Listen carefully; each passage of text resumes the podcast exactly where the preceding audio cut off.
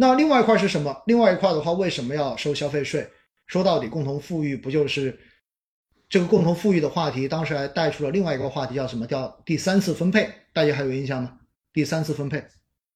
所以的话呢，就是鼓励这些先富起来的人，未来的话肯定要通过三次分配的话呢，就是去更多的捐钱出去，对不对？说到底就是要让是让整个社会的这一种阶层的分化变得更加的收敛一点，而不要继续的扩大。所以在这样的情况之下，针对这种高端消费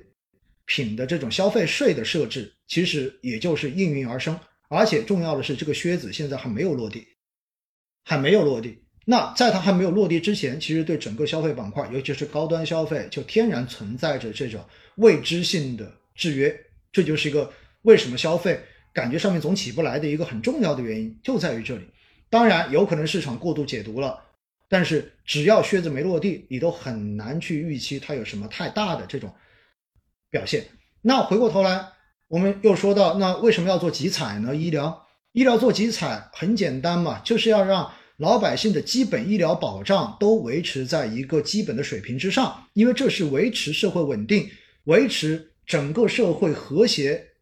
发展非常重要的一点。但是。如果你要去保证最大的这一个覆盖率，那么就意味着主要靠的是什么？你要靠的是社保。那你要靠社保，对于社保来讲的话，如何能够降低社保支出的成本，就决定了它必须要做集采。所以做集采，最后大家看到的结果就是这种断崖式的降价，对不对？那么这个东西出来之后，现在在市场上面就被解读为你要参加集采，就是你不参加死得很惨。但是你参加了，有可能也很惨，大家会有这样的解读。那对于这种解读的话呢，那么就也就意味着对整个医疗，包括医疗服务、医药这些行业就形成了非常大的这种情绪上的压制。但是呢，我自己也觉得这也有点解读过度。为啥呢？因为实际上集采中标之后是以量来换价的，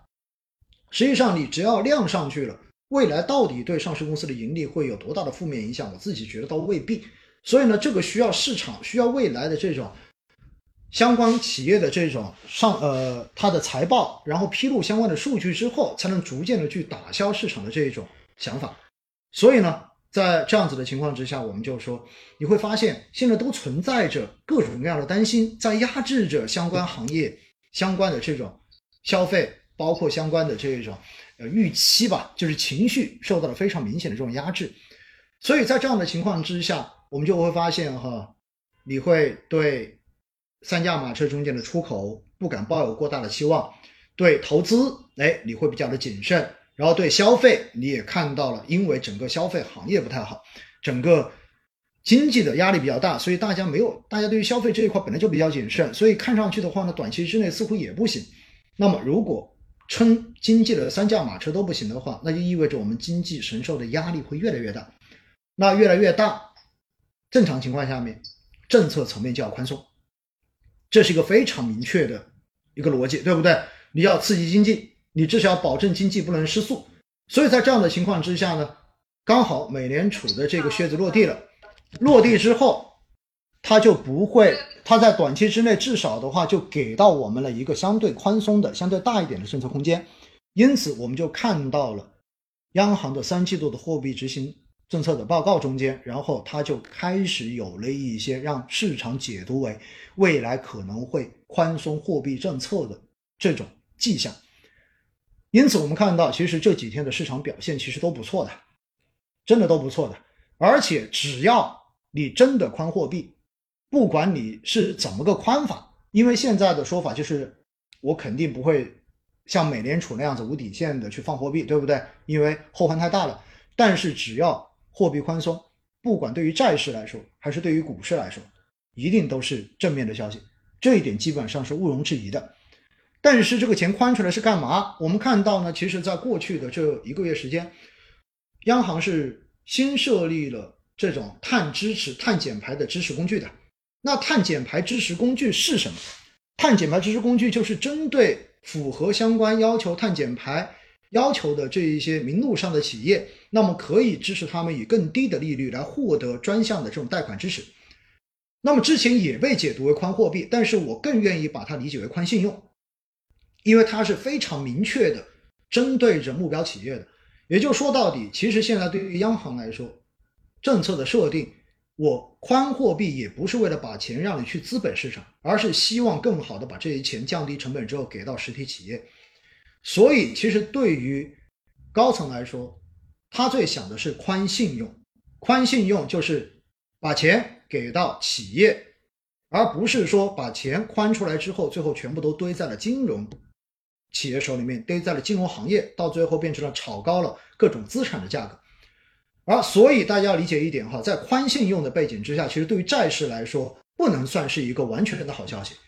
因为债券市场，如果你信用宽出去了。实际上，债市中间的钱是在减少的。那么这种情况之下呢，在历史上面，你只有宽货币，同时也没有宽明确的宽信用的时候，这个时候基本上绝对是牛市。但是如果你一旦出现了宽货币，但是可能同步也在宽信用，而且宽信用的速度会超过宽货币的话，那么这个时候也许股市会是好消息，但是债市有可能并不会是一个非常好的表现。因此呢，这就是要比较细微之处，我们要慢慢的往后看。因为现在或者说从过去的这几个月来看，宽信用的这个趋势还是比较明显的，或者这种意图还是比较明显的。那未来会不会有变化？我自己觉得应该也不会有什么大的变化。所以呢，跟大家讲这么多哈，无外乎是想告诉大家，目前整个政策因为有了一定的空间在这里，所以的话呢，更大的可能性会倾向于货币的。稍微的这种宽松一点，往更加宽松的方向去发展。那么在这样的情况之下呢，短期市场应该说会得到一定的支撑，情绪上面应该会有一定的缓和。所以的话呢，呃，说跨年行情到底会不会出现？如果真的有这种政策的背景在，我觉得跨年行情还真的有可能出现。这是跟大家讲的这一点哈。那但是呢，我要特别强调的就是，就是包括我刚才讲那个新能源的概念一样，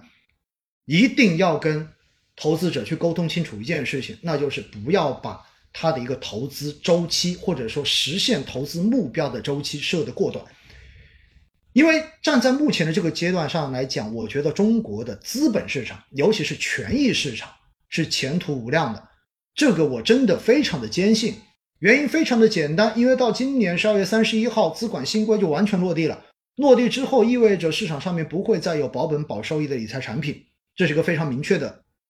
结果了，对不对？所以就意味着居民的资产其实未来会有一个大搬家的过程。那你搬哪里去呢？针对这一些低风险的资金，其实他要搬搬来搬去，到最后很有可能就搬到了固收类的产品中间，比如说固收加这类的产品。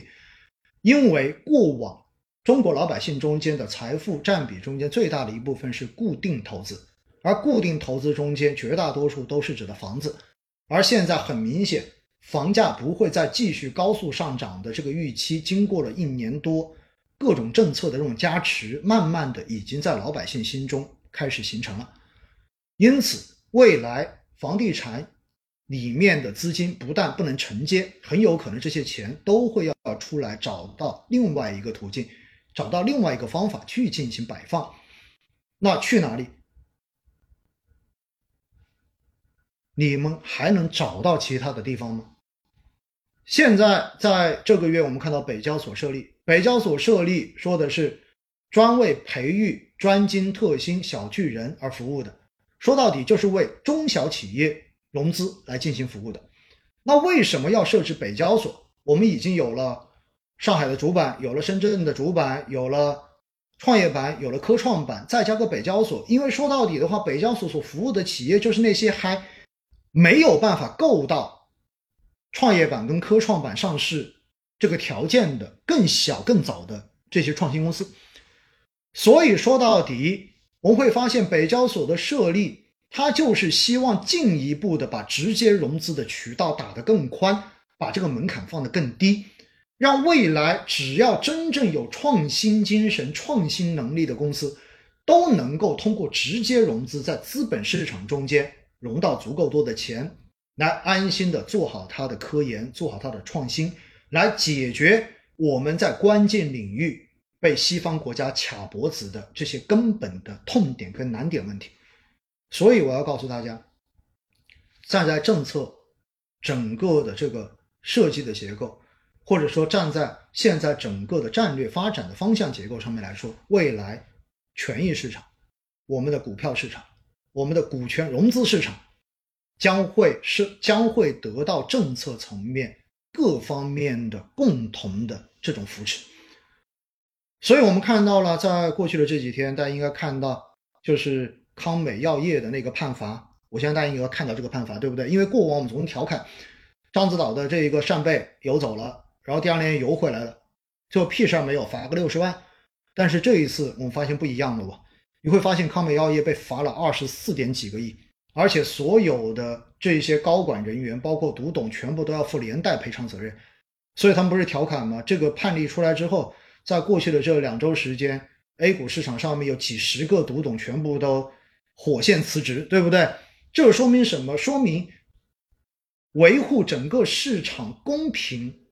发展的相关的配套的法律法规这种制度，也在这几年慢慢的健全了起来。健全起来的目的是什么？健全起来的目的就是未来这个市场将会要容纳更多的资金，将会要容纳更多的投资人。而既然你这个市场未来要做得越大，你希望它健康发展，能够帮我们的科技转型的企业。帮我们整个的经济转型贡献更大力量的话，那你首先要保证它一定是健康的，一定是透明的，一定是有法可依的，一定是在中间想要浑水摸鱼、想要搞欺诈的，一定在这个市场中间会亏得一塌糊涂，会赔得一塌糊涂。而那些真正愿意在中间做长期投资，去陪伴那些优秀企业共同成长的投资人，那么在这个市场中间，你就能够收获到稳稳的收益。这就是现在整个资本市场各种制度健全的一个根本目的，所以我要告诉大家，未来中国的资本市场，尤其是权益市场，尤其是我们的 A 股市场，真的很有可能将会是最最值得去选择的一项投资类的资产，大家要对这一个充满信心。如果我们对这一个有足够的信心在在这里的话，那基本上到最后你就只只剩下什么？那就是如何让我们的投资人能够以一个正确的态度、正确的方法去进行投资就好了。因为整个市场的大趋势肯定是在这里的。那在这个趋势中间，其实你只要能够伴随着趋势在市场中间，基本上你就都能够赚钱。但是为什么在过往老是基民基金赚钱，基民赚不到钱？那不就是因为大家追涨杀跌吗？不就是因为老是追短期的热点吗？不就是因为总是听着身边的人说哪个好我就买哪个了吗？然后总是因为我们买到了那一些跟自己的风险承受能力不太匹配的这种基金产品或者其他投资产品吗？所以真正的。让基金投资人，让我们的投资者了解自己的风险承受能力，然后根据他的风险承受能力来选择合适他投资的基金品种，